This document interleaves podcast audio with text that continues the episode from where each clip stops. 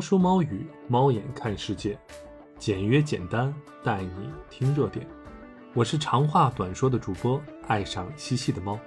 今天我们就来聊一聊那些 IT 大佬的封神之战。宝岛某电视台突然切换成“我和我的祖国”。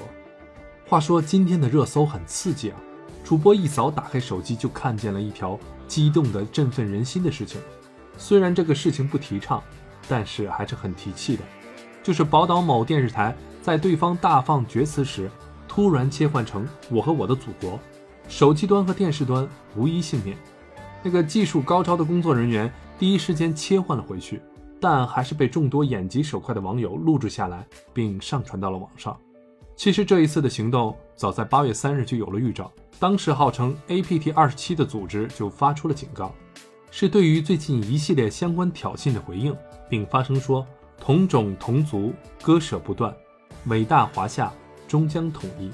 并且八月三日当天，宝岛地铁和一些便利店内的显示器就受到了不明来源的干扰，不少网站也直接无法登录了。这一系列的轰动举动，不由让人想起了叱咤网络、令敌闻风丧胆的键盘侠红客。那个红客又是什么呢？红客其实是一种精神，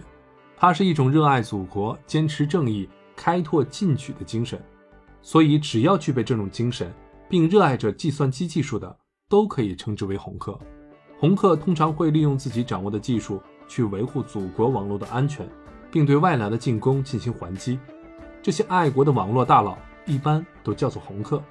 了解了什么是红客，主播就带各位听友一起去领略一下那些有名的 IT 大佬们的封神之战。这第一战呢，首次亮相。就是在一九九八年五月，当时千岛国受到金融危机的重创，发生了骚乱，发生了一些排斥我国人民的事件，当时很多人受到了伤害，千岛官方更是采取了默认不作为，并未阻止，导致了后果进一步加重，甚至造成了人员的伤亡。由于当时网络闭塞不发达，等国人知道后，已经是三个月以后了。尽管当时网络在咱们这儿还没有完全普及。但其实咱们并不缺少技术精湛的高手。IT 大佬们得知此事后愤恨不已，连夜开会决定伸张正义。一九九八年八月，他们破解了千岛国官网的密码，并把“严惩暴徒、严惩凶手”等口号放在了官网上。过了几天，千岛国国庆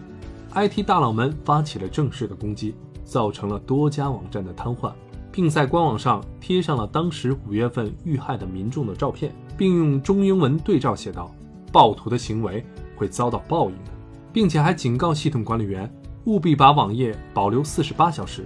以提醒人们永远铭记那场持续了四十八小时的暴乱，并引以为戒。”在那祖国尚处于韬光养晦的年代中，人们发现原来通过互联网也是可以讨回公道的，也是可以捍卫祖国的尊严的。很快呢，第二场战役也来了。这第二场战役呢，就在一九九九年，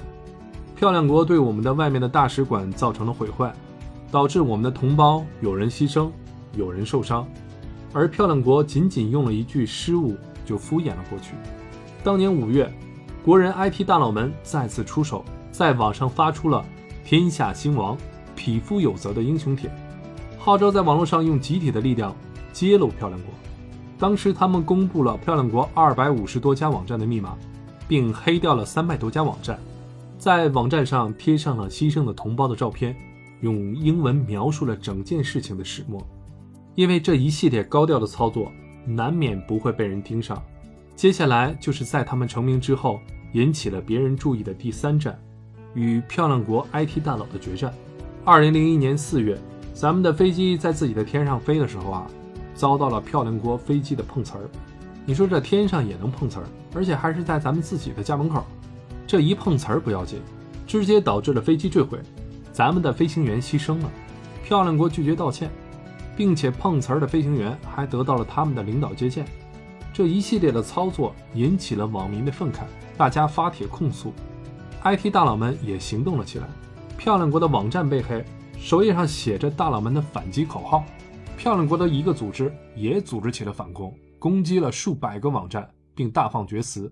说之所以这么容易就攻陷咱们的网站，是因为我们的管理人员太弱了。至此啊，大家就结下了梁子。我们的大佬们就此发出了声音：我们要通过互联网显示，我们是不可以被欺负的。这一场攻防战持续了一个月之久，最终我们的大佬在数万用户的掩护下，攻进了漂亮国某公的官网，并插了旗。下面是牺牲同胞的照片，并留下了留言：作为华夏人，我们深深爱着我们的祖国和人民。当祖国母亲再次受到不公平的侵犯，我们感到无比愤怒。我们想说，祖国，您需要我们的时候。我们将毫不犹豫地贡献我们的一切，乃至生命。就在漂亮国惊呼时，我们的 IT 大佬们停止了攻击，如潮水一般来去无声。当时这场战役，漂亮国有一千六百多个网站被攻陷，但是我们其实也有一千一百多个网站被攻陷。从旁人看，这无异于是小孩子的过家家一样。但是大佬们的努力是为了将真相公布，谁对谁错？一切自有公论，可能还有很多故事主播没有找到，但这几个震古烁今的事迹，绝对是 IT 大佬们的封神之战。好了，今天的热点就讲到这里，不知道你还知道哪些 IT 大佬们的传奇故事呢？欢迎各位听友在评论区留言，并关注订阅我的节目。我是长话短说的主播，爱上西西的猫，我们下期再见。